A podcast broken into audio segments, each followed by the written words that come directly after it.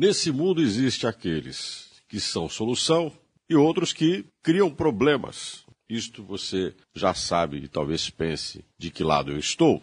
O exemplo no edifício onde eu moro. Há uma coleta seletiva de lixo, os moradores devem separar o que é descartado em recipientes, onde são selecionados por categorias: orgânicos, metais, plástico, vidro, enfim. À medida que o edifício tomou, contribuiu inclusive para a redução de tributos e, é claro, para a qualidade de vida de quem mora no condomínio. Mas há resistência de uma parte dos moradores que continuam depositando lixo, tudo misturado, não se preocupam em separar o reciclável do não reciclável, não estão nem aí, por sinal.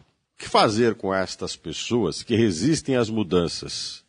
Não é só no meu condomínio que isso existe, em vários lugares, e elas são muitas vezes um problema.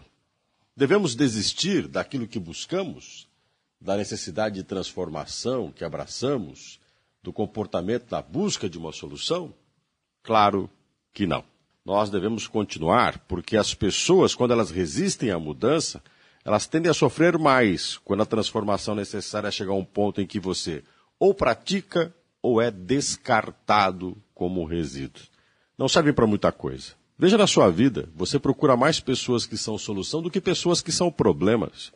Você não vai se aproximar de quem só traz o caos. Você procura respostas. Por isso, continue fazendo o que é necessário, aquilo que é preciso, mesmo que você encontre um grande número de pessoas que resistem.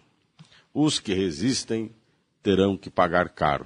Infelizmente, acabam percebendo que não se envolvem, não se comprometem, acabam apenas se isentando. E na isenção, acabam sendo descartados porque só tem problemas e não solução.